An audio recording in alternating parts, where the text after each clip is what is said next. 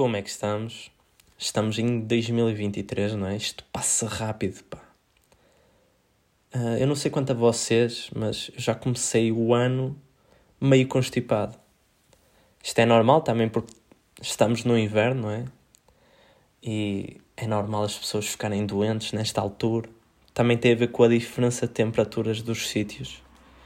Que eu agora, quando vou ao supermercado, eu às vezes penso, opá, fico aqui mais, mais uns 20 minutinhos, porque aqui está bom. Está bom, a temperatura está boa aqui.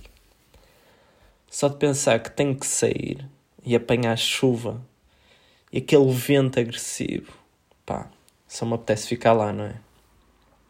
Eu não sei se vocês reparam, mas a minha voz está meia merda. Mas também não vou conseguir arranjar uma voz melhor até o final do episódio. Também ajuda agora que eu estou a ver que tenho 4% de bateria no micro. Também está fixe, está ótimo. Para eu ter que me despachar e ir mais direto ao assunto. Pronto. Um, eu espero que vocês não estejam a ouvir isto num ginásio porque isso significa que vocês escreveram na vossa agenda a dizer que este ano é que ia ser, este ano vou ficar em forma.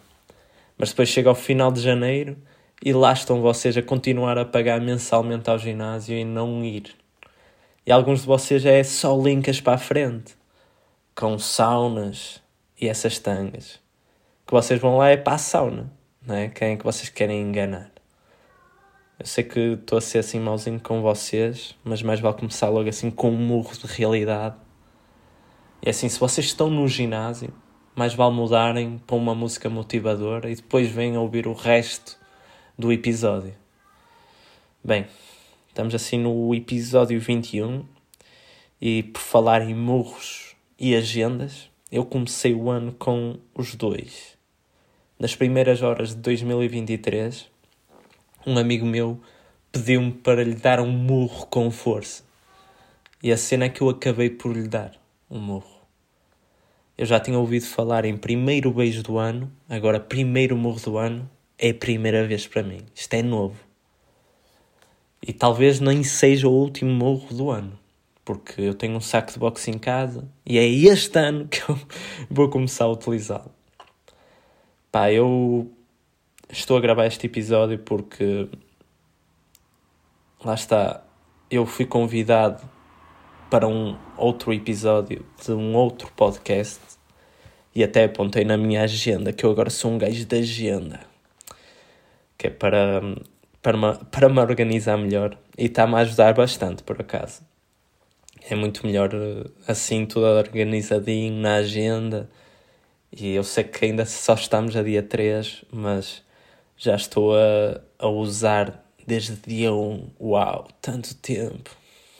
Mas sim, eu vou continuar com este hábito até ao fim do ano de utilizar a agenda porque dá mesmo muito jeito. Porque eu agora estou envolvido em muita coisa e convém ter sempre uma agenda para apontar. E é assim mais fácil.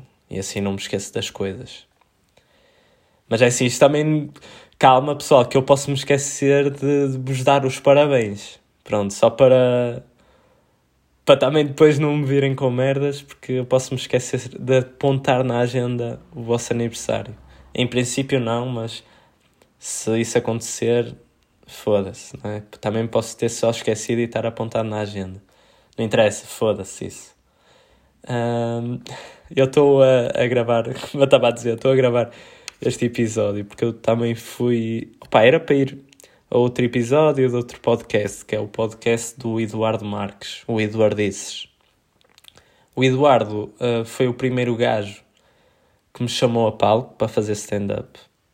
Por isso, passem lá no canal do YouTube dele, ou no Instagram, mas no canal do YouTube, pode ser, para, para verem as coisas que ele mete lá. O Eduardices, por exemplo, uh, que é o podcast dele em que ele chama vários humoristas, atores, pronto, conhecidos normalmente, nem que seja cá do Porto, mas também tem conhecidos nacionalmente, tipo o Rui Sinal de Cordes, o Guilherme Fonseca, Pedro Teixeira da Mota, que por acaso eu até tenho uma história engraçada, engraçada entre aspas, com o Pedro Teixeira da Mota. não é que o sacana do gajo veio cá ao Porto e roubou-me o lugar numa noite de stand-up. Isto aconteceu mesmo, isto é, enfim. Eu até usei esta, esta história num beat e, opá, enfim. Pá, para quem não, uh, não está a perceber nada do que eu estou a falar, eu agora faço stand-up, também estou no teatro, faço várias coisas, pronto. Mas para quem não me acompanha de todo, comecem a acompanhar também para, para ter ainda mais pessoas nos sítios, porque é sempre bom. Então eu faço stand-up e até tenho um comedy club, que é o São Vitor Comedy Club, que eu criei com o meu parceiro do crime, João Cunha, que opa, é ótimo para nós e também é ótimo para vocês, mas é ótimo para nós porque nós crescemos enquanto humoristas e vamos também experimentando coisas novas. E é bom para vocês porque vem o nosso crescimento e também não é só o nosso crescimento que vocês veem, é o crescimento de mais humoristas que vão para lá também testar o seu material. E é assim, eu gosto muito do, da casa que tenho, do São Vítor, mas também gosto muito de ir a outros comedy clubs testar o material. Precisamente porque no São Vítor uh, aquilo acaba por ser a nossa casa, percebem? Normalmente vai pessoas que já me conhecem ou já conhecem o João, portanto torna-se mais fácil aquele desafio principal de fazer rir, que nem sempre é fácil, não é? Mas torna-se mais fácil lá, porque as pessoas já meio que sabem quem é que nós somos. E como existem assim muitos fatores, nós, eu e o João até preferimos também ir a outros sítios para testar, porque existe tanta coisa, tantos fatores que podem estragar ou tornar muito boa uma performance, que é ridículo. Por exemplo, o tempo. E o tempo, estou a falar do tempo de meteorologia. Se estiver a chover, as pessoas estão no mood mais down, tipo, normalmente. Portanto, é, parece que é mais difícil de arrancar risos. E até se na sala se ouvir o som da chuva, é mau, percebem? Uh, por exemplo, ter música ou não, uh, uh, quando se espera por os humoristas, sei lá, a luz, a luz é super importante, sei lá, tanta coisa. E isso é um desafio e é uma coisa muito boa para nós, para nós conseguirmos combater e tornar as nossas performances muito melhor no que já são. Eu até normalmente comparo isto das performances um, ao teatro, que eu também agora estou envolvido em novos projetos de, de ator. Até, para quem não sabe, eu agora sou presidente do teatro, que é ótimo, uh, porque pá, é mais responsabilidade, mas por um lado também mais controle das coisas, e é uma coisa que, que foi bom que foi uma, uma, uma cena positiva, que já está no meu LinkedIn e tal. Não, mas por acaso, tipo, fiscalmente, vá, eu sou presidente de uma associação sem fins lucrativos, percebem? Uh, isso é porreiro, é porreiro. ter, ter esse nome, se forem às finanças está lá Pedro Paupeiro e tal. Pronto. Uh, continuando o que eu estava a dizer, que já, já me estou a perder. Um, no stand-up, pá, eu. Uh, para quem. Lá está, para quem me quiser acompanhar melhor, que esteja atento aos stories que eu vou publicando, porque eu normalmente meto stories dos sítios onde vou atuar e assim vocês também ficam a conhecer melhor o meu trabalho e não é só o meu trabalho, também ficam a conhecer o trabalho de outros humoristas, porque os sítios onde eu vou, não vou eu sozinho. Ainda não é solo, ainda não faço solos. Talvez para o futuro, mas ainda não penso já, já, já em fazer isso. Um, então eu vou publicando, pá, apareçam, tentem aparecer. Sempre conseguirem, tentem. Porque eu estou a tentar coisas diferentes, não é? coisas novas. E vou tentar vos surpreender pela positiva, obviamente. Um, portanto, é assim, eu agora estou-me a lembrar também de algumas coisas que nem cheguei a falar de 2022. Um, eu fui ao Isto é Gozar com quem trabalha, o programa do Ricardo Araújo Pereira. Obviamente que não foi como convidado, foi na fila. Nas filas de, para ver, e opa, aconteceu uma cena, enfim, que eu tentei marmar em esperto, vá. Que foi, eu cheguei lá, uma fila enorme, não é? Eu não passei ninguém à frente, tudo bem. Quando entrei, hum, mostraram-me um lugar que até não era mau. Só que eu vi que havia lugares nas primeiras filas e eu estava tipo numas bancadas. Então eu pensei assim: opá, e se eu for para as primeiras filas? E foi o que fiz. O problema é que eu fui para filas que estavam com lugares reservados a pessoas que faziam parte da família da produção ou que, por exemplo, estava lá o, o chefe Rui Paula, por exemplo que foi onde eles foram jantar. Jantar? Sim, exato. Não, almoçar, exato. Foram almoçar. Pronto, uh, e conclusão.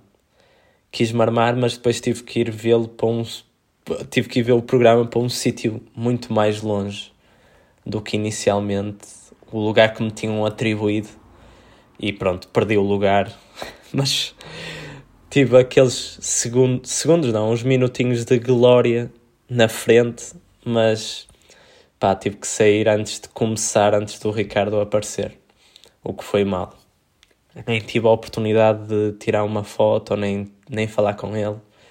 Curtia, por acaso. Uh, mas pronto, passou-se.